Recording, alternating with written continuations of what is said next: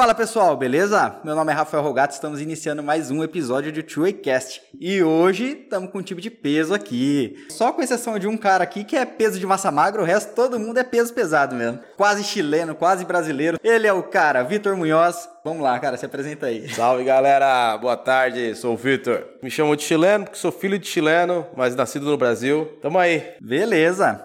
O segundo, todo mundo já conhece aí do primeiro episódio aí que a gente gravou com a galera, e ele é o Guto. Fala galera, beleza? Estamos de volta aí hoje para bater um papo super interessante de um cara que vai ser apresentado aí logo logo. E vamos aí. E agora a estrela do episódio. Vencedor do Bake Off Brasil do SBT terceira temporada, vendedor de produto digital, Dário Everson. Fala Dário, beleza? Fala pessoal, que maravilha estar aqui com vocês. Eu fico até lisonjeado com, essa apresentação, porque você, você é suspeito para falar, né? tamo junto, tamo junto. Então, ó pessoal, na verdade a gente trouxe o Dário hoje aqui para ele falar sobre a trajetória dele aí pra, para os poucos que não conhecem, para falar também sobre como que é a vida dele depois do Bake Off Brasil, que ele foi o campeão. Ele tem, além da parte dele de aulas, ele também é garoto propaganda de algumas marcas e ele tem um produto digital que é muito forte, muito pesado. Fala pra gente aí, Dário, conta pra galera aí como que é, cara. Opa, bora, vamos lá.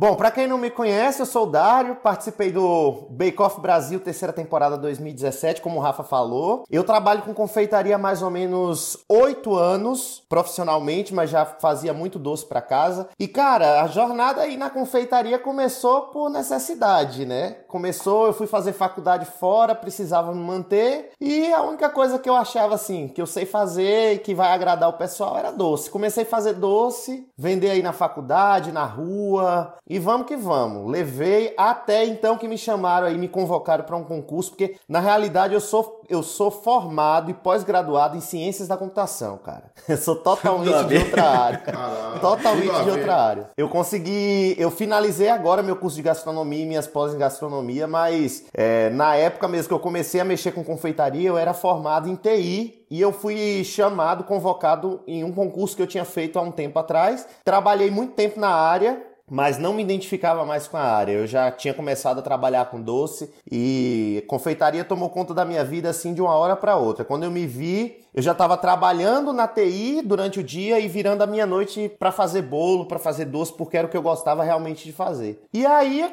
eu decidi me inscrever no Bake Off, como o Rafa falou aí, 2017 eu tinha tentado primeira temporada, eu tinha visto o Bake Off pela primeira vez, aí resolvi tentar pela segunda temporada, né? Não me chamaram, quando foi na terceira temporada eu estava concursado em TI, me chamaram. Aí aí foi aonde começou a, a virada, porque, para falar a verdade, o Bake Off Brasil foi um divisor de águas na minha vida, em todos os sentidos, né? Porque eu assim que eu terminei de participar do programa, assim que, que eu venci o programa, eu voltei para Bahia para concluir o restante do, dos dias que eu tinha que pagar do trabalho para pedir exoneração do cargo e vir embora para São Paulo, cara. Foi, foi uma coisa assim muito rápida, questão de um mês, 15 dias, um mês que eu tinha saído já das gravações, eu já tava de Malicuia aqui em Dayatuba. Pô, pô, ô Dário, você é, você é baiano, né? Baiano, legítimo. Da onde que você é, da Bahia? Nasci, cara, em Ribeira do Pombal, lá pro lado de Feira de Santana, Salvador, Caramba. aquelas bandas de lá, sabe? Que massa, mano, que massa. Pô, eu, eu fiquei assim. Viajei bastante aqui, velho, na sua história agora, porque também sou baiano e. Que massa, porra, cara. Essa jornada sua de ter um trabalho de dia e você lutar por aquilo que você realmente gostava de fazer à noite. E, no entanto, naquela época você não recebeu. Eu acredito que você não era tão bem remunerado quanto você era na época que você era concursado. Sim, Mas com certeza. Aquilo te fez continuar fazendo, fazendo, fazendo. E olha onde você tá hoje, velho. Isso é muito da hora. Cara, e saber valeu, que um cara, obrigado. Saber que um cara do mesmo estado que eu sou também, velho, chegou onde você chegou, é muito massa, velho. Muito massa mesmo. Parabéns. Eu, eu falava até pro Rafa isso. Às vezes eu não acredito, às vezes não cai a ficha, porque assim, a gente que é da Bahia, do de lá do Nordeste, né? A gente vê a televisão, uhum. principalmente aqui, essa parte de São Paulo, a gente vê a televisão como uma coisa muito distante da gente. E, e tipo, você vê depois que passa o programa, que você volta para lá, para a realidade, as pessoas começam, tipo, a te tratar de uma forma que você nunca imaginou e é totalmente diferente, porque as pessoas acham realmente que você virou estrela, como o Rafael tava falando. E a gente continua a mesma pessoa. A gente, a, na realidade, a, a, quantidade de trabalho, se eu for, se eu for parar para falar para vocês, hoje eu acho que eu trabalho muito mais do que eu, o que eu trabalhava na época de TI, mas assim, é aquela frase, né? A gente, quando a gente gosta do que faz, a gente não trabalha, não tem que trabalhar nunca. E o legal do Dário, desse, desse lance da humildade dele, é muito da hora, porque assim, ó, eu acompanhei ele algumas aulas. Que, que a gente se conheceu por conta de um patrocínio, que eu tinha uma empresa. Eu tinha não, né? Eu trabalhava com uma empresa que a gente queria patrocinar o Dário. Topou e tal, a gente foi, foi atrás de fazer algumas coisas junto, alguns trabalhos. Só que, em paralelo, lembra que eu falei para você na, no programa anterior que eu fazia alguns trabalhos nas lojas e começou a vir representada para mim? Lembro, lembro. Aí começamos a trabalhar junto. E nisso, como o Dário era o garoto propaganda da empresa também, ele fazia muito trabalho com eles, então a gente ia junto em muito lugar. Eu levava ele nos. Ele falava, oh, eu tenho aula em tal lugar, tal dia. Eu falei, então vamos junto que eu quero visitar o cliente. A gente acaba vindo junto. E no final da aula, cara, era legal porque o que, que acontecia? O Dário tinha acabado, acho que. Ou tava na, na, nos episódios finais do Bake Off, eu tinha acabado de acabar, não, não lembro como que era. Pouco Mas... tempo depois que acabou, Rafa. Logo pouquinho tempo depois. Foi pouco tempo, né? É. Então, todo mundo já sabia que o, Dário, que o Dário era o campeão. E, meu, hora que ele ia na loja, lotava, fechava a loja, cara. Aí eu ficava esperando lá, né? Ficava observando a aula e tal, ficava conversando com os funcionários. pra variar. Uma pra coisa variar. que ele nem gosta de fazer, hein, Dário? Conversar. Oh, meu Deus. Rafael nem conversa. Ô, oh, imagina. Cara tímido. Aí, acabava a aula, cara. Tipo assim, a aula acabava seis horas. Meu, Tava 9 horas da noite, tava o Dário tirando foto com a galera, ainda conversando com todo mundo. Cara, ele tratava cada um como se não tivesse mais ninguém. Ele sentava, conversava, trocava ideia, explicava. Ele contava a história dele 50 vezes se tivesse 50 pessoas ali, cara. E muito legal, porque é sempre humildão. Passava o telefone dele pra galera e tal. Aí a galera pensava, pensava assim: ó, a distância que eu tô desse cara, esse cara tá aqui e tá me dando o telefone dele, meu. Sabe? Era muito legal ver isso, esse carisma dele. Só que tem uma coisa que você pulou da sua história, Dani. Ah. Porque eu sei que você já contou para mim que quando você começou e você foi fazer aquele bolo pro Bake Off, você já tinha todas as ferramentas, então você fez tudo facinho. Oh. como ah, assim, como meu assim? Deus. Explana pra gente Rapaz, aí. Rapaz, o negócio, o negócio. Não me fala disso, não, que o negócio era feio, viu? Cara, na época, assim, falar a verdade para vocês, eu entrei no Bake Off uma pessoa totalmente crua na profissão, assim, tipo, totalmente crua. Eu não sabia, eu, assim, eu, eu sabia fazer o que eu fazia, que eram bolos decorados e tudo, mas lá muita coisa eu nunca tinha visto na minha vida. Tinha sabores que lá na Bahia não existia, por exemplo, frutas vermelhas, framboesa, essas coisas eu nunca tinha provado na vida lá, porque lá é muito quente, é difícil sair encontrar. Ainda mais em cidade pequena. Aí muita coisa eu vim experimentar aqui em São Paulo na época das gravações. Inclusive ferramenta, às vezes eu não tinha ferramenta para fazer, eu fazia com o que achava na, na dispensa lá, o que tinha era garfo, colher, faca, espátula, às vezes para espatular o bolo eu usava, pegava, cortava um pedaço de plástico para espatular, fazia textura e por aí ia. O Rafa, o Rafa ainda pegou. Quando ele chegou aqui, ele já, já não pegou mais essa fase porque eu já tinha, já tinha conseguido comprar uma ferramentinha boa, mas antes disso, cara, era fazendo Véio, o que tinha em casa. Ele, ele, esse bolo aqui, aquele bolo seu de chocolate, todo bonito, que tinha aquela flor em cima. É, a flor de colher. Foi, foi que você entrou, né? Foi, foi. Isso mesmo. Dá um ligue na. Ele fez na colher, isso, velho. mentira, velho. ele, ele, usou a, a, colher de forma. A colher, foi. usou de forma pra fazer, a, cara. Pra fazer as pétalas dessa rosa que tá aí? É. É, é aí que se separa os homens dos meninos, hein? cara, não. quem não tinha cão caçava com gato, não tinha jeito. O negócio era. É um dos bolos. E aí você vai vendo os outros bolos que ele fazia, cara, as outras coisas que ele. Ele mostrou para o material dele, velho. Você é doido, cara. Assim, ele improvisava, de improvisar mesmo, cara. Ele falava, ele olhava assim pra frente e falava: Meu, isso aqui dá pra fazer tal coisa, oh, dá pra fazer uma colher, uma flor com essa colher. Vou fazer flor.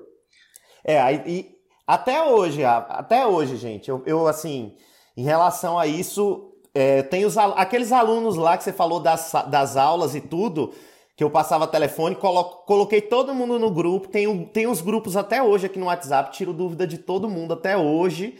Quando, quando às vezes a pessoa tá, tá em apuros, às vezes manda mensagem de madrugada, eu mando, respondo se eu tiver acordado, se não no outro dia cedo eu respondo. E esse negócio aí até hoje, eu tento passar para os alunos, é, porque eu sei que todo mundo que começa na confeitaria, quando começa, começa porque quer ter uma renda extra ou porque, por exemplo, está desempregado, precisa procurar renda de algum lugar e não tem condição de investir muito em ferramenta, em, em equipamento. Então, assim, o máximo que eu posso ajudar de fazer o, com que a pessoa substitua, substitua o que ela tem né, na, na, à disposição dela ali por uma ferramenta que ela teria que comprar, melhor ainda. Eu tento fazer isso sempre. Mas isso que o Rafa falou em relação a, a procurar sempre trazer coisa nova. É assim, eu acho que isso deveria ser foco em todas as profissões, porque para falar a verdade, confeitaria é uma coisa que cresce muito no mundo, aqui no Brasil, então as tendências chegam muito rápido. E a maioria das pessoas, assim, eu posso dizer que 70% das pessoas que trabalham com confeitaria são aquelas confeiteiras ali que estão começando em casa, que estão fazendo bolinho em casa, que não tem uma estrutura própria para desenvolver e querem fazer, mas elas têm força de vontade para desenvolver o trabalho. Então, tudo que a gente puder contribuir, tudo que a gente puder levar, pegar na mão dessas pessoas para que elas futuramente virem profissionais, isso é muito bacana. E em relação a alunas minhas, eu tenho muitas, muitas alunas assim que eu tenho mega orgulho que hoje assim já dividiram bancada comigo dando aula. Assim, começaram tendo aula eu fui um dos primeiros professores de confeitaria e hoje eu já vejo elas dando aula, dando aula online, dando aula em bancada, em evento. Cara, é muito gratificante. Não tem um, assim, não tem valor monetário no mundo que pague isso, cara. Não tem. É, e é, é que lá, né? Quando você faz pensando nisso, né, a galera é, é, consequência, né? E, e, mas fala pra gente, cara, e o seu produto digital? Explica pra gente como assim, depois que você saiu do Bake Off, porque tudo bem, tem a, tem a parte de curso que você faz, né? A parte de, de, de propaganda, né? De merchan que você faz, que é bem forte, que é bem legal. Mas não é só com isso que. Assim, mas os, você tem esse outro lado também, que é o digital, né? Como que você faz? Como que você pensou? Como que é a estratégia sua? Assim, fala o que, que você pode falar pra gente passar pro pessoal. Pra, porque assim, quando a pessoa vê o seu curso, aqui, né, que é, como disse a intenção, é a gente conseguir mostrar para a galera esse lado da confeitaria, que dá para fazer dinheiro na confeitaria, e aqui, né, e depois, que nem quando chegar no nível dessa aluna sua, de conseguir dar aula, também tentar dar alguma aula, fazer um produto digital aqui também. Assim, explica pra gente um pouco aí desse lado seu também. Gente, para falar a verdade, quando, quando eu saí, logo que eu saí do programa, é, que eu, eu vim para Indaiatuba, mais ou menos uns cinco, seis meses de, de tempo que eu estava morando aqui em Dayatuba, me veio a necessidade, porque na realidade a ideia do, do o produto que o Rafa está falando, o nome é Viver Só da Confeitaria. É um curso completo de confeitaria e a ideia desse curso na realidade veio por conta da necessidade que eu tive no início da confeitaria, da profissão. Assim, para mim era muito complicado porque eu não tinha muito acesso à ferramenta, eu não tinha dinheiro para investir, eu estava começando, eu precisava fazer curso, me especializar, mas também não tinha dinheiro para fazer curso e recorria muito ao YouTube. Só que o YouTube tem muita receita errada. Que às vezes, às vezes você vai testar, a pessoa coloca lá uma receita só para ganhar visualização, e você chega em casa, vai testar, você perde material, perde ingrediente, né? Acaba perdendo muita coisa. Então, a ideia do, do Viver Só da Confeitaria veio Através disso, eu queria trazer para as pessoas um curso é, único que tivesse tudo que a pessoa precisasse para trabalhar na área. Não só, por exemplo, ah, chantilly, é, só vou ensinar chantilly. Não. Eu queria ensinar desde a massa do bolo, a decoração, a montagem do bolo, é, vários tipos de modelo, trabalhar com pasta americana, trabalhar com ganache, trabalhar com chantilly, trabalhar com tudo, para de tudo a pessoa saber um pouquinho. Para quando um cliente chegasse, e pedisse a encomenda, não fizesse que nem eu, aceitar sem saber fazer. Porque eu já fiz muito isso. Eu fiz muito isso, cara, no início. Assim, eu lembro o primeiro bolo confeitado que eu fui fazer, eu vendia bolo de pote. Eu comecei vendendo bolo de pote, que é simplesmente um bolinho ali dentro do pote montado com recheio. E a, a, a, cliente era uma mulher super influente da cidade. Ela provou o bolo de pote. Ela falou: Você sabe fazer bolo inteiro? Eu falei: Sei, sei sim. Bora! Ah, eu quero um bolo de morango e tal. E fez a encomenda. Na cidade que eu morava, para começar, nem morango tinha, porque era um calor terrível. e eu peguei a encomenda, velho. Eu peguei a encomenda. Eu falei, não, vamos fazer, tal dia eu te entrego o bolo. Olha, se eu te falar, foi um prazo de três dias para fazer esse bolo. Dois dias e meio eu só chorava, porque eu não sabia o que fazer. Mas aí, cara, a, aí saiu. O bolo saiu, consegui entregar, fui numa cidade vizinha, comprei os morangos, fiz o bolo, não lucrei nada. A realidade é essa, não lucrei nada. Mas dessa encomenda começaram a vir muitas outras assim, sabe? E aí eu comecei a perceber que realmente, é, às vezes, é, é só a questão de, um, de uma pequena informação que faz mudar tudo na vida de uma pessoa. Às vezes a pessoa não tem aquela força de vontade de sair buscando informação como eu tive no início, mas quando se tem uma plataforma, um lugar que a pessoa possa estudar e ver onde tem tudo ali já resumido para ela, já mastigado, sem ter, sem que ela precise passar por todos os erros que a gente passa no início, é muito gratificante e é muito legal porque o aluno tem todo todo né, o suporte para atuar na área sem ter que passar por tanto perrengue como a gente passa no início. Com certeza. Com certeza. Aí é, eu logo logo que eu cheguei em Dayatuba, cinco meses depois, eu juntei com o pessoal de São Paulo é, e aí a gente resolveu construir esse curso. E aí muita gente chegou para mim falar, ah, não, é, curso online. Na época estava começando essa onda de curso online, né? Tava, tava ainda na, na época do, do início, do boom dos produtos digitais. As pessoas falando, não, você tem que fazer curso de uma coisa só. Você tem que dar aula de uma técnica só. Isso não foi nenhuma nem duas, foi tipo mais de 15 pessoas que chegaram para mim e falaram. Inclusive a própria equipe que estava produzindo o curso também na época. Só que eu tinha muito claro o que eu queria na mente. A ideia do curso não era ganhar dinheiro com o curso. A ideia do curso era ter algum um produto que eu me orgulhasse e que eu pudesse ajudar outras pessoas, entendeu? A ideia sempre que foi massa, essa do início. Que massa, que massa. E aí o curso foi crescendo, cara. Foi crescendo. Pô, que legal. E é daí que nasce os grandes negócios, né, cara? Ah. Você não pensou no dinheiro, você pensou na necessidade, né? Sim. Você pensou em primeiro ajudar o pessoal que não tem essa informação, que não tinha esse acesso, e daí tudo aconteceu, né? Isso, é isso que é bonito de ver, né, cara? E, e é, assim, a maioria dos. Se você parar para analisar, a maioria dos negócios, tanto físicos quanto digitais, eles, eles começam mesmo para sanar alguma dor que, algum, que as pessoas têm. Então, ninguém vai montar, por exemplo, uma loja de roupa se a pessoa não tem necessidade de vestir. Então, Exato. Tudo tem, assim, a, a pessoa que começa um negócio, que inicia um produto digital, ela tem em mente que aquilo, tem, assim, o primeiro pensamento tem que ser esse. Eu preciso sanar a dor da minha audiência, das pessoas que me seguem, das pessoas que me acompanham.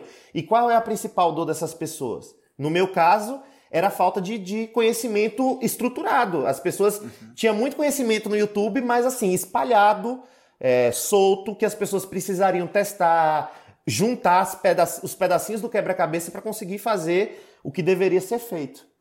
Que legal, cara. E assim, até é engraçado porque a minha tia, que ela fez o curso do Dário, e ela, assim, ela cozinha normal, faz bolo, bolo de cenoura e tal. Aí ela começou a fazer o curso do Dário. Aí chegou um dia, cara, ela chegou com um bolo de borboleta. Que, eu que lembro era desse bolo. Aquilo, cara, eu olhei a simpatia, eu falei, pô, tia, ela, então, nossa, Dari que me ensinou. Ela ficou toda feliz, ficou toda orgulhosa, cara, porque foi realmente. ficou bonito, cara. E minha tia nunca mexeu com isso, velho. Então, assim, e foi até engraçado, porque o Dário depois falou para mim, cara, esse é um bolo que sua tia venderia tranquilamente por uns 350 reais. Isso há, sei lá, 4, 5 anos atrás, cara. E tipo assim, era uma coisa que ela nem sabia fazer, ela aprendeu lá com ele. Aprendeu com ele. Imagina, velho. E, cara, eu vendia pasta americana. Eu tô ligado como que é difícil trabalhar com aquilo lá. Eu fiquei, cara, deixa eu ver, de 2008 até 2020, trabalhando com produtos ligados a chocolate, pasta americana tal. Então, por isso que eu, que eu queria muito trazer o Dário, porque eu conheço a história dele, eu sei do quanto que foi fácil para ele fazer os bolos para entrar no Bake Off, como oh, ele tinha muito rapaz, acesso. Foi muito fácil, nossa, foi muito fácil, você é doido. Então, assim, eu sei de tudo, de como que era a vida dele, como que foi a dificuldade dele para conseguir chegar lá, e o cara saiu campeão do negócio, cara. E outra coisa legal, cara, que isso aí eu acho muito legal. O, o Dário, depois que saiu, ele ganhou a visibilidade dele e tal. Aí tinha alguns participantes que não conseguiram essa visibilidade. Ou ele colocava no meio das lives, no meio das aulas, nas feiras, chegava nas feiras, ele levava a pessoa pra feira com ele, levava pra dar aula com a pessoa, ia na casa da pessoa, marcava aula com os lojistas lá da, da, da cidade, da região, e levava a pessoa ali junto. Cara, então, tipo assim, é isso que eu acho legal. O sucesso que ele tá tendo hoje, cara, é consequência de que realmente que ele quis ajudar outras pessoas. Não só levar o, conteúdo que não tinha, que o pessoal não tinha acesso, quanto também ajudar as outras pessoas que não conseguiram desenvolver tanto, ele foi lá e ajudou a desenvolver, cara. Isso eu acho muito legal da parte dele. A parte humana dele, que fez ele chegar onde chegou. Acho que muito legal isso eu, aí, cara. É, é uma coisa que, gente, que, assim, eu tento exercitar sempre até hoje. É, porque o que, é que acontece? A gente não cresce sozinho.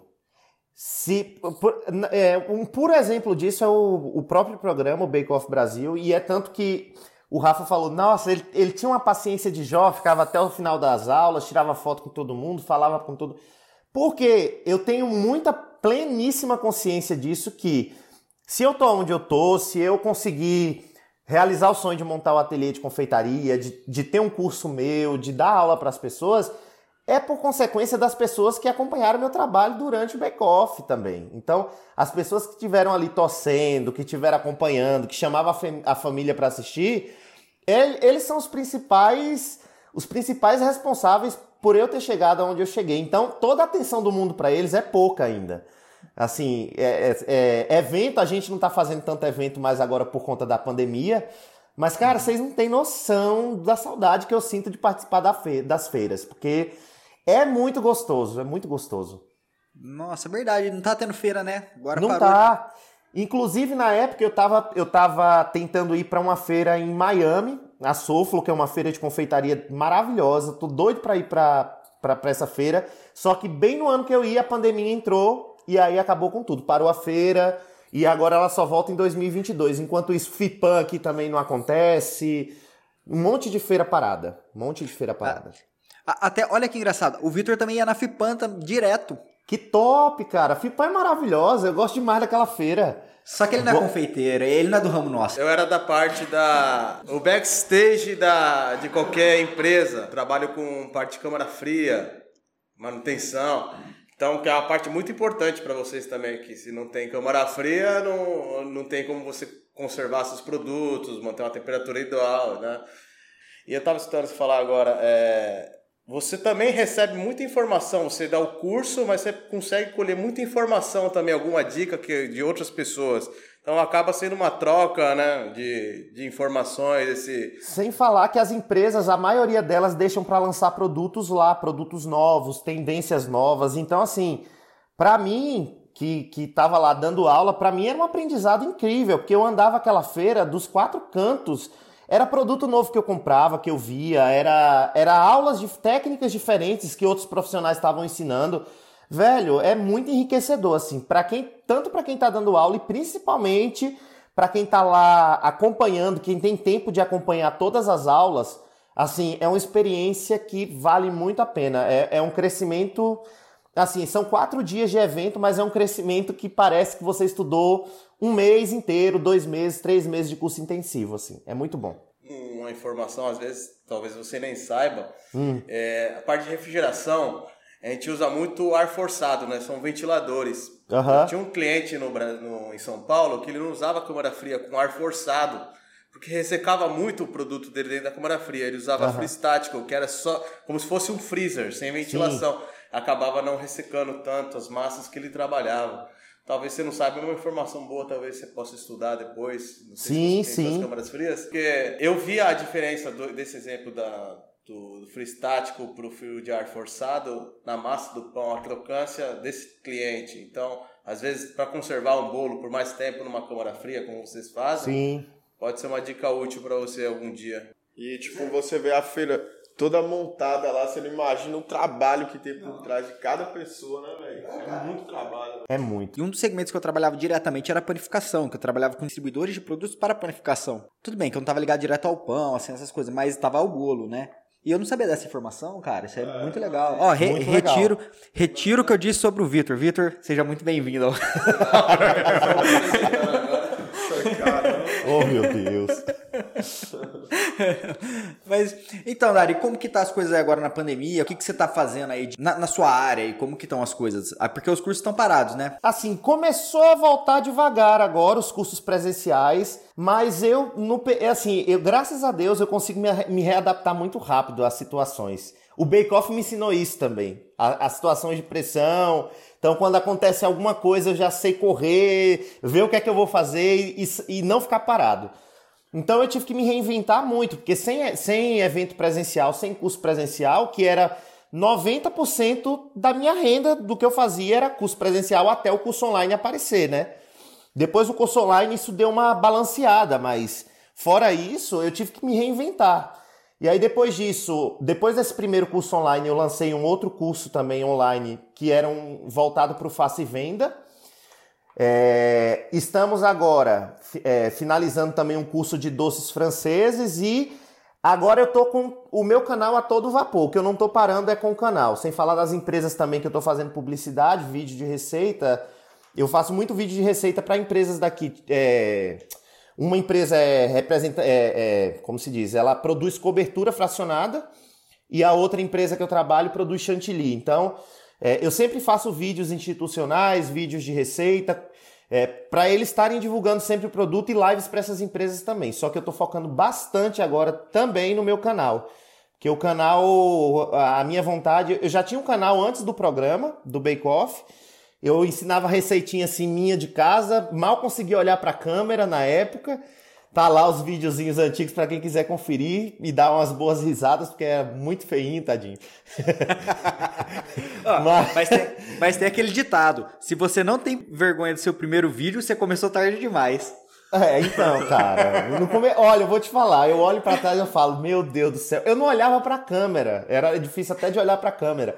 Mas a minha vontade maior, né, eu tinha muita vontade aqui também de colocar em prática o canal ao vivo. Eu queria fazer ao vivo, justamente para ter interação com as pessoas, porque como agora eu não posso estar tá presencialmente ali para estar tá contando história, brincando, gargalhando, conversando, tirando foto com o povo, eu queria continuar tendo interação de alguma forma. E aí o canal ao vivo veio agora para mim assim como um projeto que precisava ser colocado em prática há muito tempo atrás, porque agora eu consigo ensinar as pessoas o que, o que eu quero passar, a receita, a técnica, e ao mesmo tempo também interagir ali com elas ao vivo, conversar com elas, bater papo, saber um pouco da história delas também. Isso é muito bacana. Ô, ô Dário, deixa eu te perguntar Oi. uma coisa que você voltou, é, agora que você voltou a falar de canal, YouTube e tal. Uhum. Na hora que você falou isso de vídeo de receita falso, caramba, eu fiz uma cara aqui que eu não sabia que existia isso. Fala pra gente isso de receita falsa, que é, é por isso que dá errado. Que agora Cara, já tem um aval para quando eu for tentar fazer alguma coisa e dar errado, eu já posso falar que a culpa não é minha, né? Foi a receita que era falsa. Velho, e tem muita. O que é que acontece? As pessoas às vezes entram no YouTube, falam assim: "Ah, eu tô sem nada para fazer, eu vou fazer um vídeo no YouTube, vou pegar qualquer receita que tem na internet e vou fazer um vídeo". Muitas pessoas entram no YouTube com esse intuito. Agora o YouTube tá filtrando mais porque agora, para se monetizar um canal, você tem que ter, um, é, se eu não me engano, no mínimo mil inscritos e tem que ter um número determinado de horas de visualização para você conseguir monetizar o canal. Na época que eu comecei, não. Qualquer pessoa podia entrar e monetizar o canal e fazer né, é, visualização em qualquer vídeo. Mas tem muita receita que você vai pegar no YouTube que assim, a pessoa faz por fazer você vai testar em casa, dá, dá totalmente errado, totalmente errado. Bolo que não cresce, biscoito que não endurece no forno, dá muita coisa errada. Até, até mesmo receita de comida salgada, receita simples que você vai fazer no dia a dia. Um purê de batata é capaz de você pegar uma receita errada, falsa no YouTube. Caramba! Caramba, então assim também como tem nesses sites, né? Porque você vê aí nos sites, é. você entra também em muitos sites, às vezes as pessoas fazem blog, essas coisas e tal. Coloca lá, vou postar uma receitinha, copia da internet uma receita. A maioria dessas receitas que as pessoas copiam sem testar, a maioria delas é, é dá errado. Então, assim, sempre, sempre, em todo, todo, desde o início até hoje, eu sempre, toda vez que eu pego uma receita, uma tendência nova, eu testo, testo. testo. O Rafa tava de prova que o, o Rafa, quando vinha aqui, eu sempre tava fazendo alguma coisa. Quando não era, é, quando não era doce, eu era testando alguma receita, uma técnica nova, era o tempo todo. Então, Descobriu ele falava que engordei? não, ele falava que chegava aqui em casa que, que não tinha nada pra ele comer, que eu não oferecia nada, mas saía daqui de barriga cheia. Todo dia que ele vinha tinha um doce novo aqui pra ele comer. Era- o Dário ficava bravo, cara, porque a gente saía dos lugares, né? Eu falava pra todo mundo que chegava na casa dele, ele não oferecia nada pra comer, né? E toda vez que chegava lá, ele oferecia, cara. Ô, tinha dia que eu falava assim, cara, eu tô tentando fazer dieta, velho, para. Não, imagina o que ele oferecia, velho. Devia ser só aquelas comidas top. Não, assim. que isso? Ô, uma vez ele fez um Nossa. bolo de unicórnio, cara, que o bolo era um unicórnio. No Depois mostro. formato de unicórnio. Era um unicórnio. Mano, é tipo assim, ô, aquele bolo era bom demais, velho. Que delícia de bolo, cara. A hora que eu, eu peguei, eu falei, eu vou comer só um pedacinho pra experimentar. Eu sei que no final eu tava comendo o resto de pasta americana que ele fez, que Toda ele fazia. aula, toda aula que ele tava, ele comia. Ele comia, comia. E quando ele enchia a barriga, ele falava, vai, o Dário não oferece nada pra gente comer. E aí o povo achava que era verdade. o povo achava que era verdade. Eu queria Rafael matar. só dava prejuízo lá. Então, E tem- Nossa, e tem uma coisa que eu quase esqueci aqui, cara. Ah. Porque assim, ó, tem uma coisa que, que no mundo, velho, no mundo, que tem um grande problema num produto que esse cara solucionou. Ô, Dário, não dá a solução, não fala nada, porque caso alguém que ouve que tem empresa que quer fazer isso, vai te procurar e vai falar com você. quem sabe, né? Porque, não, de verdade, velho. Tem um, a pasta americana, ela é uma bosta pra trabalhar. Como eu falei, eu vendi pasta americana. A que eu vendia era legal porque os caras tentaram uma tecnologia diferente, fizeram ela em pó. Então o cara ia lá, adicionava água, fazia coisinha, ficava boa, ficava legal pra trabalhar. Mas longe da pasta americana que o Dário faz. Porque ele não compra pasta, ele não usa, não usa pasta americana dos outros. Não sei agora, mas na época ele não usava pasta americana de ninguém. Ele fazia eu a pasta continuo dele. assim. Quando eu tenho que fazer algum bolo, eu faço aqui. Cara, a pasta dele, te juro por Deus, quando você pega a pasta, pensa num- num- numa massinha de modelar. Se você esticar muito, ela racha. Esse problema, a do Dário, você puxa, você abre a massa assim, cara, ela fica um véu, mas não arrebenta a massa. E ele que faz. Quando eu tava lá, cara, nossa, o que, que a gente tentou de vender pro pessoal a ideia da massa, da pasta americana dele, mas os caras, ah, não, porque eu já vendo essa, porque eu já faço aquilo, mas ninguém se atentou que é uma necessidade que existe não só no Brasil, como no mundo, cara. E Rafa, você falando agora da pasta, eu vou te falar, a pasta americana decaiu, assim, aqui no Brasil decaiu 90%, cara. Ninguém quer saber mais de pasta americana. O Sério? povo cismou tanto com a pasta americana por ser difícil de trabalhar, por ter todo um esforço, que assim, hoje você só vê bolo de pasta americana mesmo quando é um bolo de evento, um bolo de casamento, assim, um, um evento único. Agora, a- o que tá mandando aqui mesmo no Brasil é o creme, é chantilly. Pessoal, é, é a base de chantilly a base de ganache, é o que tá dando aqui hoje, entendeu? Tem uma empresa no Brasil que levou pro Brasil a pasta americana, líder de mercado, os caras bom, produto bom, legal. Porém, cara, não sanou essa, essa necessidade, essa dificuldade. Ah, Não sei se porque na época que desenvolveram a, for- a formulação não pensaram do jeito que o Dário pensou na, naquilo lá. Mas, cara, era um negócio que eu era apaixonado. Eu era doido pra vender, pra, pra- vender o Dário pra alguém, cara, pra comprar essa pasta americana. Eu era doido. Porque, meu, era de verdade um negócio. Depois no off aqui eu conto pra vocês o que, que era. Mas. Porque, cara, é simples. Você olha assim e você fala, não acredito que isso resolveu o problema. Pois é. resolveu. Eu vi. Aí eu falei, caramba, Dário, mas o que, que tem de diferente essa pasta? Aí ele pegou pra mim de três empresas, pegou a que eu vendia e pegou a dele. Aí ele falou, abre elas. Primeiro ele falou pra abrir no rolinho, velho. Ô, dura. Tu falava assim, caramba, agora eu, eu vendia rolo pra pasta americana. O rolo é rolo maciço, cara. Aí, beleza. Hã? Não, eu vendia de. É tipo um Polietileno. plástico, né? É, De polietileno. polietileno. Vendia aquele rolo, beleza. Aí, tá, falei, caramba, agora eu sei porque que, que tem. Porque eu tinha um rolinho vazado e tinha um rolo, né? O. Nossa, esqueci, acabei de falar o nome. Hã? O maciço. O maciço. Eu tinha o rolo, o, vazado e o maciço. Aí eu falei, agora eu sei porque que eles usam o maciço, né? Aí eu fui esticando. Cara, a hora que esticou a dele, tá massa gostosa de esticar, você estica. Essa massa, na realidade, não foi. Na época eu não desenvolvi nem pensando no, na textura. Na época que eu, que eu peguei pra fazer essa massa era mais por causa do sabor, porque pasta americana o pessoal tem um preconceito enorme, que é ruim, que não dá pra comer. Você vai nas festas, o pessoal tira aquela cobertura, joga fora, só come a parte do bolo. Então eu queria uma coisa que as pessoas comessem, né? Porque dá dó você ver um, um bolo cortado e a cobertura jogada no lixo. Eu não, eu não comi esse negócio aí não, essa A pasta pasta, aí. a pasta americana, ela, ela é a que parte do bolo? Aquela parte, a cremosa, mas que não é tão doce, né? Ô, Dário, Ah. O, o baiano, o baiano tá fora dessa porque ele é fitness, tá ligado? O cara é todo Ah, bombadão. Todo. Mo- meio Mostra o muque aí, baiano. Mostra o muque ó. tô Mostra o meio muque, ó. fora aqui. Lá, É, tô tentando chegar assim num nível Ah, eu parecido, mas conheço, tá ó. difícil. Eu conheço, ó. Lá, Aqui eu a conheço. situação tá bem complicada. Você ensinar aí como é que faz uns bolos de frango, com batata doce, pá. Quer ver? Eu vou abrir aqui no Instagram pra você ver os bolos que ele faz, cara. Ô, é, mas, a- assim, tinha essa sacada. E o que eu fico puto, velho, é que ninguém. A gente vendeu, a gente foi atrás de empresa grande, cara. A gente tinha uns contatos bons. Conheci uma galera legal, tinha uns caras que tinham quente lá. Mano, ninguém tocou pra frente o negócio, velho. Ninguém tocou. Mas é difícil, é difícil sim. É, O, o Rafa falou, tocou num ponto que é, que é extremamente importante.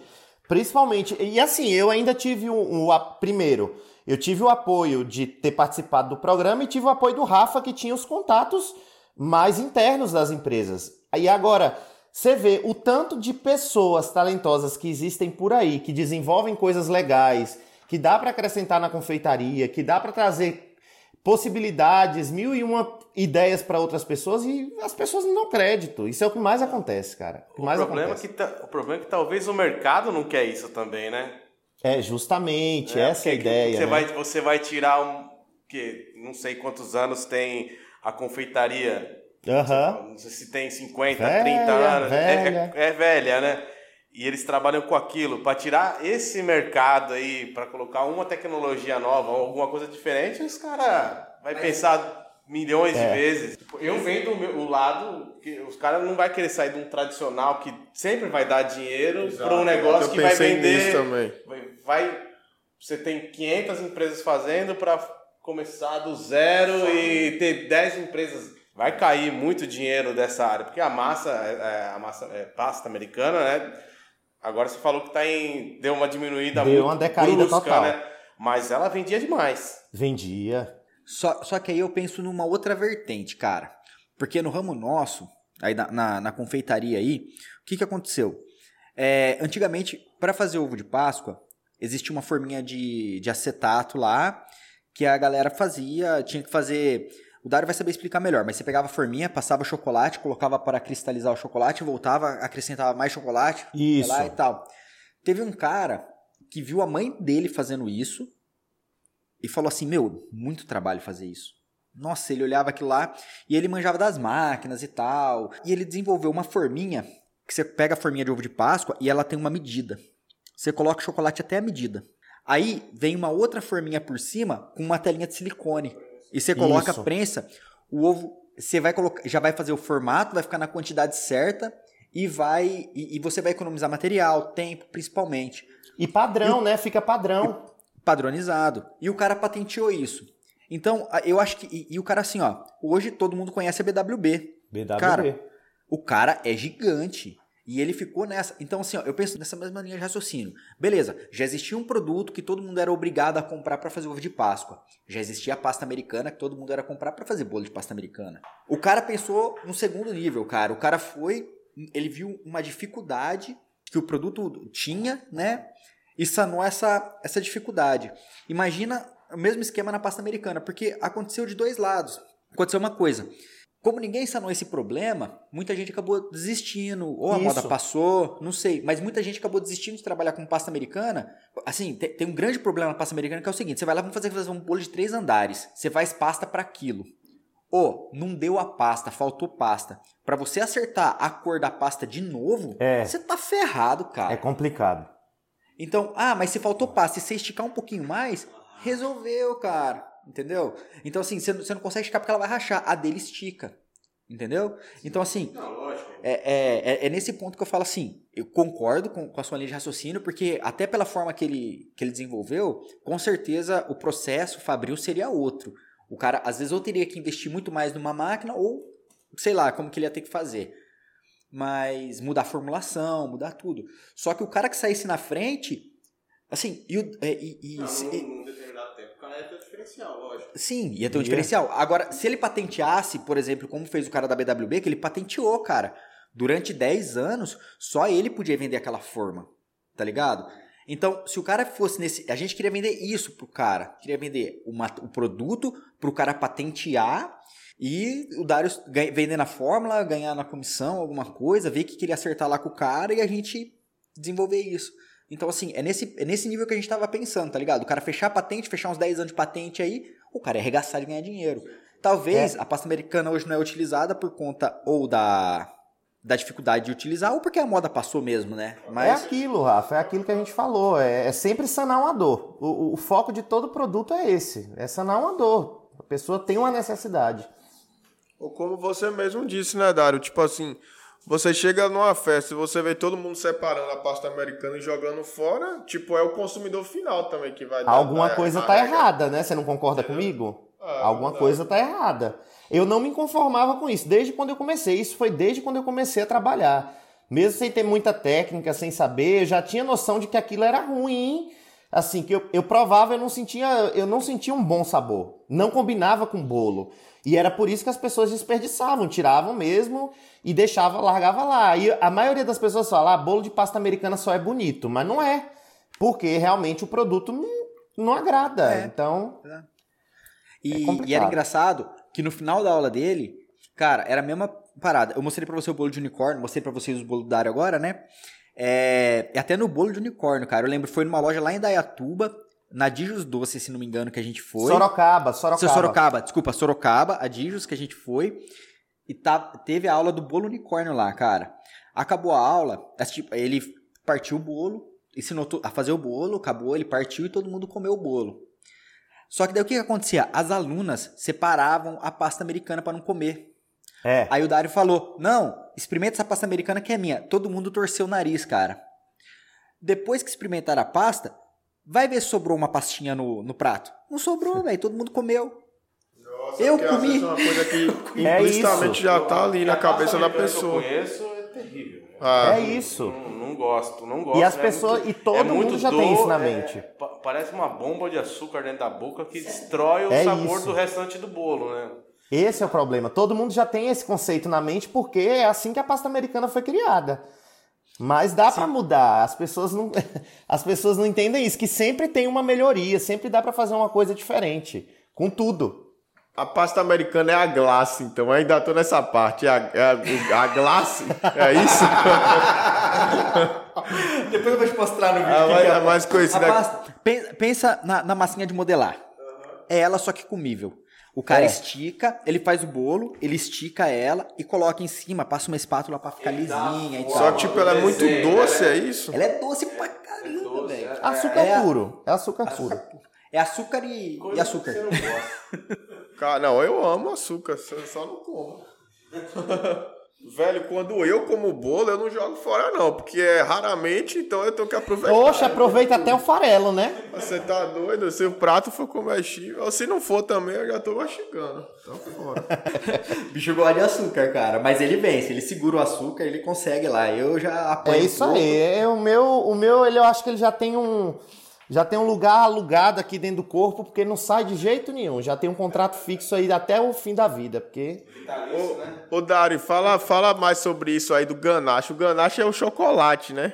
Isso. co- Então as pessoas hoje estão substituindo o, o lugar do da pasta americana pelo ganache. Então, o que acontecia? Para fazer o bolo de pasta americana, você precisa ter uma blindagem de ganache por baixo para receber a pasta americana, porque senão o bolo não aguenta. Então, primeiro, de qualquer forma, o bolo tinha que ser coberto com ganache para depois receber a pasta. O que acontece agora é que o povo tirou a pasta e a maioria agora está tá consumindo o bolo só com a cobertura de ganache ou com a cobertura de chantilly, que é mais gostosa, é mais saborosa, enfim, combina mais, né? É, essa contenção que ele fala de ganache é muito legal, porque eu também não sabia. Acredito que você não deve ter entendido muito bem. Mas ela é assim: ele faz o bolo, aí o que, que ele faz? Ele pega, o, ele pega o chocolate, ele derrete com um pouco de creme de leite, né, Dário? Isso, isso. Derrete com um pouco de creme de leite e chocolate. Aí ele passa na volta da- do bolo e, e passa uma espátula para deixar mais liso. Imagina como se fosse um muro construído de tijolo, o bolo, e o a ganache é o reboco. É como se fosse o reboco. Entendi, entendi, entendi. Um acabamento. E é legal Isso. que quando, quando seca o ganache, você pega o bolo, o bolo é um bombonzão, cara. Então é, é bem legal isso aí. Eu Mas- só não acertava fazer isso porque os vídeos do YouTube é tudo feio. Então, cara, esse é o problema, porque às vezes você vê, YouTube tinha muito vídeo, mas às vezes a proporção era completamente errada. A pessoa ia fazer uma ganache pra blindagem, ia passar no bolo, quando passava no bolo não dava conta de blindar o bolo. Cara, mas é assim, confeitaria é uma. Te falar que é uma profissão que de tudo, de tudo na confeitaria você tem um, um ponto específico. É, O pessoal da, da gastronomia, o pessoal costuma ter muito medo de trabalhar com confeitaria, quem é da parte salgada, porque confeitaria realmente é uma coisa muito precisa. Então, é o que o Rafa falou, às vezes um, o produto, às vezes o- a receita não é nem baseada em cima de um produto, de- em cima só daquele produto, mas às vezes por a receita o resultado final ficar ruim acaba comprometendo toda a linha de produção. É muito complicado. Mas é na confeitaria o cara tem que ter o mínimo uma estrutura, uma balancinha, né? Pra fazer certinho as dosagens das, das coisas. O cara fala, ah, uma xícara, o que, que é uma xícara? São 200 gramas ou não? Um litro de leite. Vou te falar que no início eu não podia nem sonhar em comprar uma balança, porque na época a balança era o olho da cara. Eu comprei, a- a- eu lembro como hoje, a minha primeira ferramenta de confeitaria foi um medidor de xícara. Então eu comprei um medidor universal porque eu falei, já que eu vou desenvolver receita e eu não posso comprar uma balança, eu vou ter que comprar alguma coisa que eu consiga padronizar. Então se é um medidor universal, então esse é o padrão de xícara. Comprei um medidor de xícara. E daí Ah, mas foi, você- é tanto que tem mas muita receita que eu padronizou, né? Você conseguiu Hã? padronizar, você conseguiu chegar num valor aproximado, né? Isso, e logo depois disso aí veio a balança, aí eu converti para peso, as receitas e tudo mais. Mas é tanto que tem muita receita até hoje que eu não uso balança para fazer. Eu faço sempre no medidor, que foi como eu comecei. É uma arte, velho. É uma arte isso. É gostoso, Tipo assim, cara. Eu mesmo, eu mesmo que sou da ótica do que só chega pra comer, eu não tinha noção que era, que era tão complicado assim você chegar naquele resultado final, velho. É muito complicado, são É, tem, muitas todo, etapas. tem toda uma loucura por trás. Eu enxergo um pouco esse, esse mundo aí de, de quem cozinha, de quem prepara coisas para comer. Eu sempre andei atrás disso, na, como eu falei um pouco atrás da manutenção. O processo inteiro é, é gigantesco, cara. É, É. Se você pega uma confeitaria, ah, você vai lá e passa na frente, caramba, tá fechado, sete e meia da manhã, só vai abrir às oito, mas o cara tá trabalhando desde as quatro da manhã. Isso, isso. Entendeu? Lá atrás e o cara liga pro cara da manutenção porque a câmara fria parou às duas horas da manhã. Tem que estar tudo redondinho, as temperaturas ideais, o cara tem que ir lá bater tanto tempo as massas, eu via isso Quando aí. não começa no entendia dia nada. anterior, né? Quando não começa no dia anterior. Sim, porque a- eu tinha clientes que a, a produção eram 24 horas. Padaria Isso, trabalha isso. das 6 às 10 da noite, mas nesse intervalo à noite acontecia. O bicho pegava. É massa batendo, é chantilly no, no freezer. É, cara, é, é, uma, é uma sequência muito grande pra você chegar no resultado final. Então, o cara, quando. Por isso que eu dou valor à comida. Como Por isso que eu bem- como. Por isso que eu como, porque eu sei o trabalho que dá o cara, Cara, fazer isso. é. Massa, Assim, eu costumo falar, né? Confeitaria é uma área que ela é muito inclusiva. Então, pessoas de qualquer profissão podem entrar na área, podem conseguir fazer um bolo, mesmo que o pessoal fala, ah, tem que ter dom. Não, assim, não é, não- é lógico que se a pessoa nasce com dom de cozinha, maravilhoso, ótimo, já é 70% do caminho andado. Mas qualquer pessoa pode se adaptar e conseguir fazer também produtos de confeitaria bons para vender e ganhar uma renda extra. É, só que as pessoas, é, a maioria das pessoas não tem essa consciência de que entrou nessa profissão tem que gostar do que faz, porque é uma profissão puxada realmente, dedica muito tempo, a gente precisa se especializar, a gente precisa é, tentar criar coisas novas, então é uma coisa que demanda muito tempo da gente, mas que se a pessoa ama, se a pessoa gosta de fazer, cara, só, tem a dar, só tende a dar certo, não tem como dar errado, porque todo mundo precisa comer, todo mundo precisa fazer festa, todo mundo precisa fazer evento, e o confeiteiro tá nisso tudo, cara. Confeiteiro, gastrônomo, cozinheiro, tá nisso tudo. É, cara, e, o- e o legal do confeiteiro, cara, é que eu, eu acho que ele é assim, ele é a cereja do bolo de qualquer evento. Porque geralmente um casamento acaba na onde? No bolo. O aniversário acaba na onde? No bolo. Tudo acaba Literalmente, no, né? no bolo. O bolo É isso bom. Se o bolo é bom, a festa é boa. Se o bolo é ruim, acabou a festa. então, Verdade, tipo, velho. então, tipo assim, Verdade. é, é, uma, é uma profissão, cara, que exige muito. O cara tem a responsa ali. Tem Quem dá, quem dá a Tem. palavra final, bater do martelo é ele. Te- Teve uma Até porque, até porque se você vai numa festa, o primeiro lugar que as pessoas pedem pra tirar foto é na mesa do bolo. Exato. Verdade, Exato. verdade. Se Só- seu bolo assim- tiver feio, já era. Seu nome vai pra lama na mesma hora. Então, é, é toda uma responsabilidade não só de agradar o cliente, mas de você manter seu nome, é, naquela, aquela, né, tentar manter a linha do nome aí que você conseguiu. Sem estragar, porque assim, é, é aquela mesma frase que o pessoal sempre fala: a reputação demora a gente construir, pra perder é, é num minuto, é rapidinho. E deixa eu te perguntar, esse mundo, nesse mundo seu do que vocês trabalham com confeitaria, todo mundo se conhece? Refrigeração. Eu Cara. só consigo falar de refrigeração porque eu trabalho faz 16 anos com refrigeração, hoje eu estou numa área diferente. Mas é assim, você faz um trabalho bom, os caras falam, pô, é o chileno, ou é, o, é o José. E, e todo mundo se conhece. Você vai dentro de São Paulo, tipo, ah, quem montou aquele, aquele mercado lá, tal, fulano, beleza. Ô, quem que fez aquela porcaria lá, tal, fulano. É, muito é pequeno, assim. é, é um mundo muito grande, porém todo mundo se conhece. Para te falar a verdade, a gente costuma dizer que cada confeiteiro tem uma assinatura muito própria do trabalho. Então, é como se. Eu vou comparar com uma coisa que todo mundo conhece, como se fosse um quadro. Se, você faz um bolo. é, vamos lá, se a gente pega um quadro, uma obra, né, um- uma pintura, a gente sabe de que artista é aquela pintura. A mesma coisa acontece na confeitaria. Muitas pessoas tentam copiar o trabalho, isso é, é assim, tem em todas as áreas, existe muito plágio, mas a gente geralmente conhece as técnicas de cada pessoa. Então, é, por exemplo, uma paleta de cores, você vai, você vai numa festa de aniversário, você vê um bolo com uma decoração de um, um estilo de cor diferente, você já sabe que pode ser daquela pessoa, daquela, daquele confeiteiro, entendeu? E a gente costuma, até nas redes sociais é muito fácil identificar os trabalhos de uns dos outros, assim. Ô, ô Dário, uma coisa interessante também que eu fico observando é que, tipo, agora conversando com você aqui, ah, o, o bolo tem toda aquela beleza e tal, mas o sabor final ele importa muito. é, cara. E, tipo é. assim, é, eu já eu tô morando aqui já tem quase cinco anos Aham. e eu, eu gosto muito dos doces daqui. Mas Sim. os bolos que vende aqui, velho, é muito ruim. O, o bolo, tipo, os bolos são lindos, mano. Mas quando você vai Eu comer, é uma é, merda. cara, eu sei como é. E, tipo assim, no Brasil não é assim, velho. Ele, é tipo assim, agora que o Dário tá falando, ele dá importância a toda aquela beleza do bolo, aquele choque quando você vê que você fala, caramba, aquele bolo ali, bolo é o formato de unicórnio. Você olha chifre, olha rabo, olha tudo, tá tudo perfeito. E quando você vai comer, você não joga nem a pasta americana fora, tão bom É que isso. é. Saca? E tipo assim, é o 100%, é o 110% o bolo.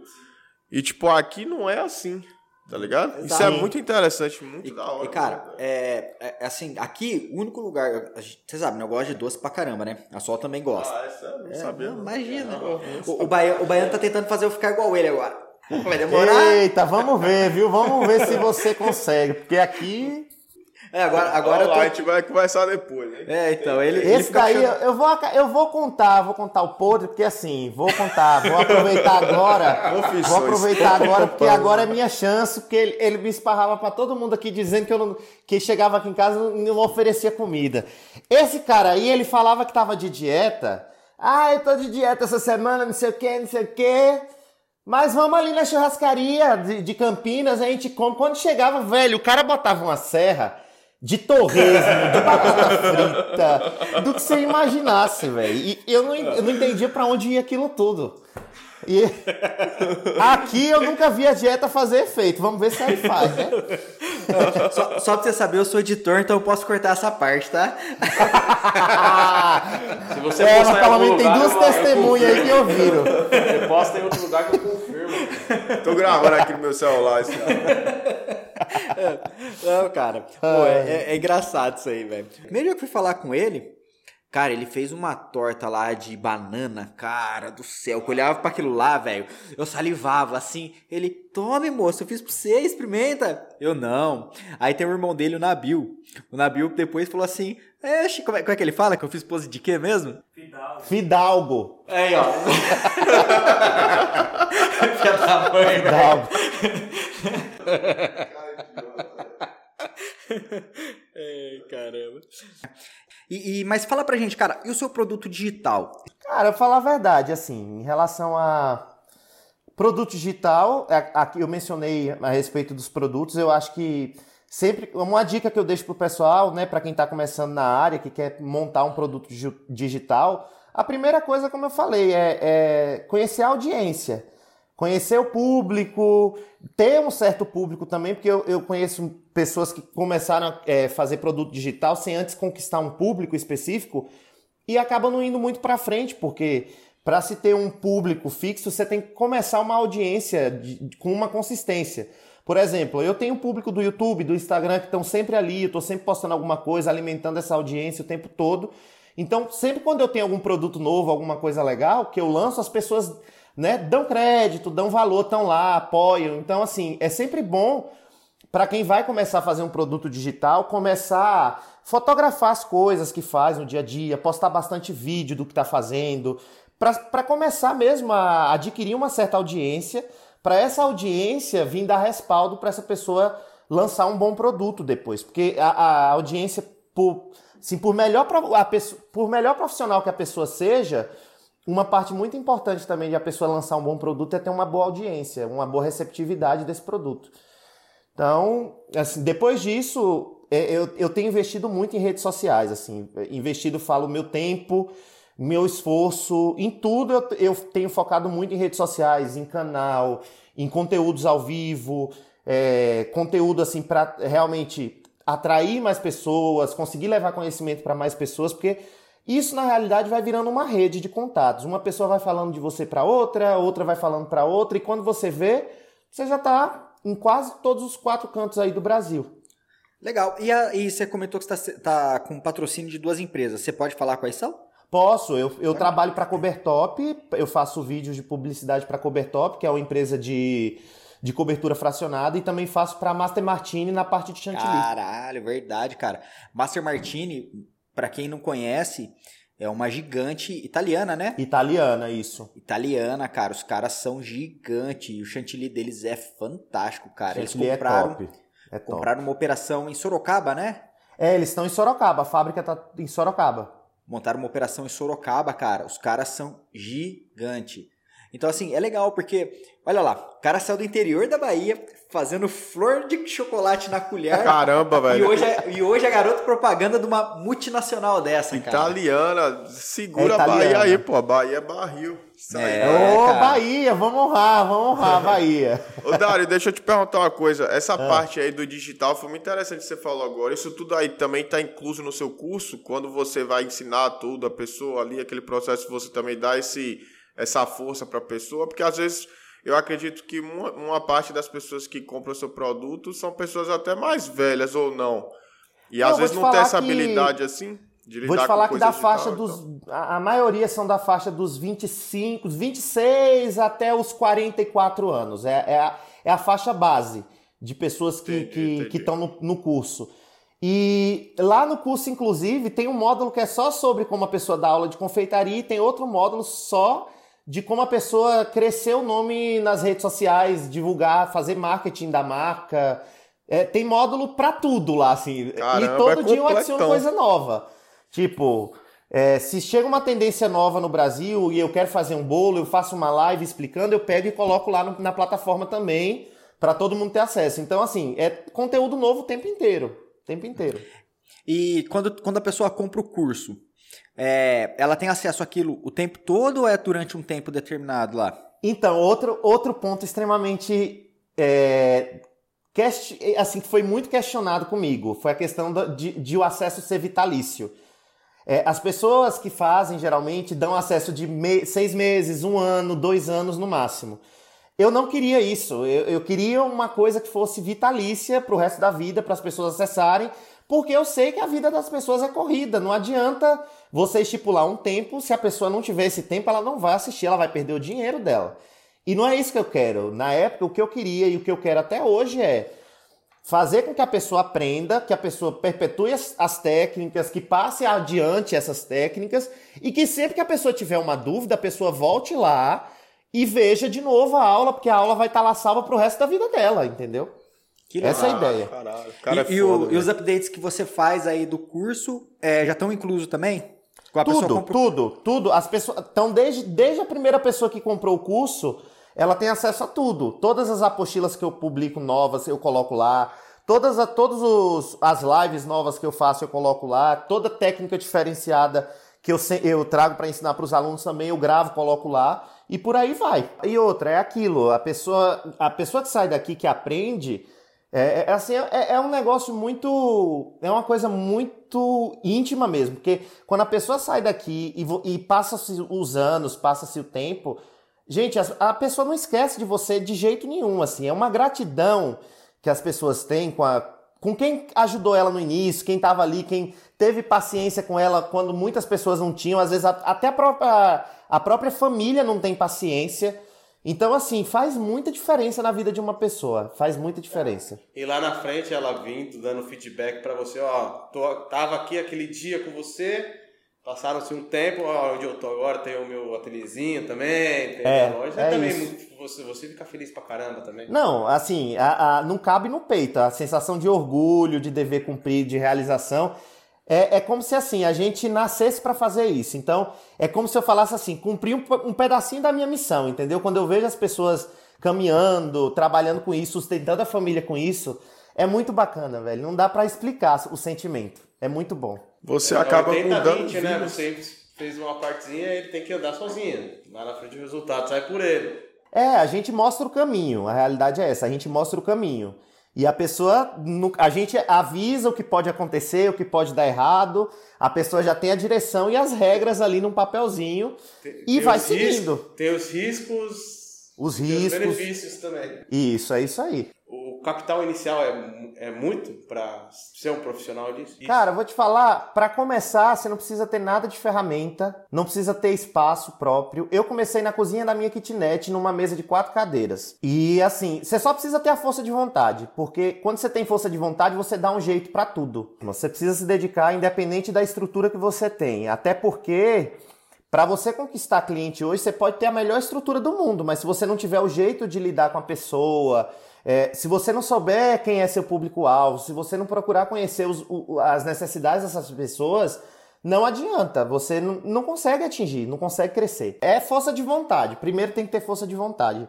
Tendo força de vontade, você conquista qualquer outra coisa. Até as multinacionais vão te procurar depois. oh, meu Deus! eu falo que o cara é estrela, velho. Oh, Jesus, estrela o quê? Mas é estrela humilde, é estrela humilde. Esse oh, é meu Deus. Ah, esse apelido de estrela pegou mesmo, né? Esse apelido de estrela entrou, na, entrou porque assim, eu não sou muito ligado em WhatsApp. Eu não, eu, não, eu não costumo. É tanto que esses dias ele mandou, fez um drama no WhatsApp aí, que eu não tinha respondido ele, mandou emoji chorando. Nossa, fez um maior ah, drama. Mas esse Cara, aí ele faz. não responde. Dramático ele é com todo mundo. Cara, o, é porque também é canceriano, né? Eu entendo que é do mesmo mês que eu, então dá pra. Dá, é, é Porra, aceitável. Minha mulher fala é a mesma coisa. Então, assim, eu nunca fui muito ligado ao WhatsApp. Então, às vezes eu demorava de responder. Aí ele falava, ah, você tá virando estrela, não sei o que, você não responde mais. Aí ele respondia. Aí eu falava, viu? Consegui. é desse jeito. E quando ele coloca elas. Ele tinha no, no WhatsApp do, do ateliê, veio umas mensagens automáticas e tal. Nossa. Aí eu mandava mensagem, chegava aquela automática e começava a xingar. o cara é muito palhaço. O cara é muito palhaço. É, caramba. Ah, mas que da hora, cara. Legal saber que tá tudo rolando assim. Não, mas isso aí, como é que o pessoal faz para comprar teu curso, Dário? Porque aqui agora a ideia é o seguinte, ó, a gente tem que vender o seu curso, a galera que vai ouvir, vamos começar a trabalhar com a panificação, que é da hora, trabalhar com a confeitaria, que é da hora, dá dinheiro pra caramba, e Dá. vamos fazer uma clientela boa pro Dário aqui pra gente trazer ele para dar aula aqui também. Olha que da hora. vamos que vamos. Como que faz o pessoal comprar? Cara, eu tenho. Dá para o pessoal acessar pelo site. Lá no meu site tem o, tem o link do curso. Geralmente eu abro turmas para o curso. Só que agora no, no YouTube eu vou começar um curso online de, na área de chantilly, porque o pessoal tem me pedido muito é, uma ramificação de chantilly que é o que está crescendo muito aqui no Brasil. Então as pessoas estão me pedindo e eu vou fazer ao vivo e gratuito no, no, no YouTube. Então, assim, sempre se as pessoas quiserem sempre ficar por dentro, sempre no Instagram, quando abre turma do Viver da Confeitaria, eu divulgo lá. É, YouTube também, eu tô ao vivo toda terça, quarta e quinta ao meio-dia aqui do Brasil, né? Eu não sei que horas que é aí o meio-dia, mas. Aqui agora são 9h15, aí são 8h15? Aqui são 10 e 15. 10 e 15, desculpa. Uma, então é uma hora, hora antes, né? Uma hora antes, então no caso é 11, 11 horas da manhã aí, eu tô ao vivo aqui. Então, eu sempre estou divulgando as novidades por lá. Novidade, é, é, quando tá para lançar curso, quando tá para abrir turma, tanto no site quanto no meu YouTube ou também no Instagram e Facebook, que é Chef Dário Eberson. Então, pessoal, ó, quem quiser, Chef Dário Eberson tá lá. Entra lá, compra o curso, vamos fazer uma, uma campanha para trazer o Dário para cá para dar umas aulas e engordar Opa. a gente aí, tirar o baiano da dieta. vamos que vamos, hein?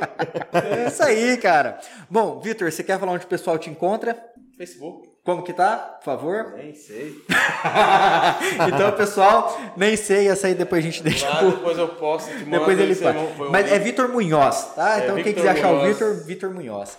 Baiano, já se apresentou, mas por favor. Baiano é Guteta Lopes no Instagram e somente Instagram. Facebook eu não uso. E é isso aí, pessoal. Então, peço humildemente que sigam a gente aí no Instagram. Estamos como 2a.cast, Apple Podcasts, Spotify e YouTube como 2acast. Beleza, galera? Então, a gente se vê na próxima. Um abraço e tchau!